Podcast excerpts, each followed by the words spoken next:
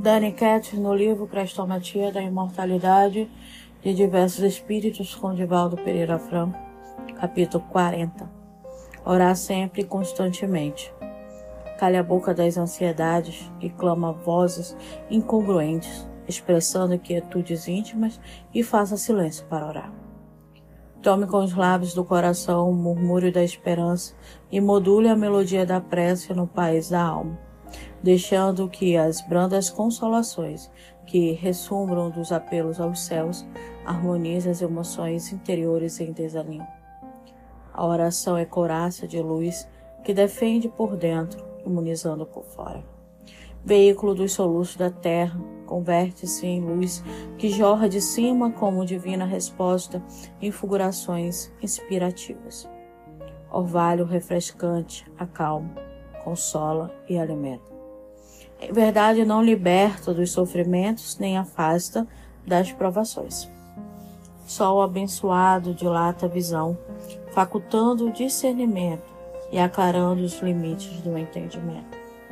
Filão de celestes dádivas gera o equilíbrio, conciliando a emoção por situar os filtros psíquicos de registro e captação de energia, além das vibrações inferiores, em mais elevado campo de força mantenedora da vida físico-mental. E como é fonte inexaurível de consolações, vibra em ondas de frequências específicas no centro do perispírito, atendendo à sintonia nervosa por compensações eletromagnéticas de longo alcance.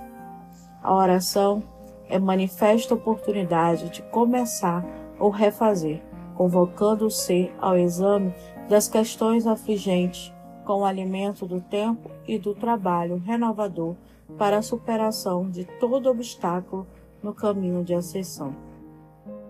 Orar, pois, para pedir e orar também para agradecer. Pedir, situando o pensamento nas nascentes sublimes da vida superior e agradecer, para fixar as harmonias recebidas, experimentando o júbilo de quem, reconhecido e emocionado, captou a divina resposta. Orar sempre e constantemente para sair da aflição, evitar a tentação, dominar a ira e entender o sofrimento ignorando o mestre que sempre que segue com o espírito estrada fora, sublimando a imortalidade. Amélia Rodrigues. Temos dificuldades em fazer orações, como a autora fala, temos dificuldades de parar para orar.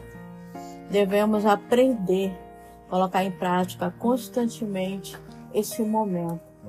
É difícil, se não fosse difícil, seria uma prática fácil, restauradora.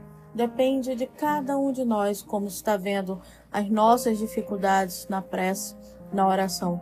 Como eu estou trabalhando isso em mim? Como está sendo trabalhado isso constantemente? Como está sendo as minhas preces, as minhas orações?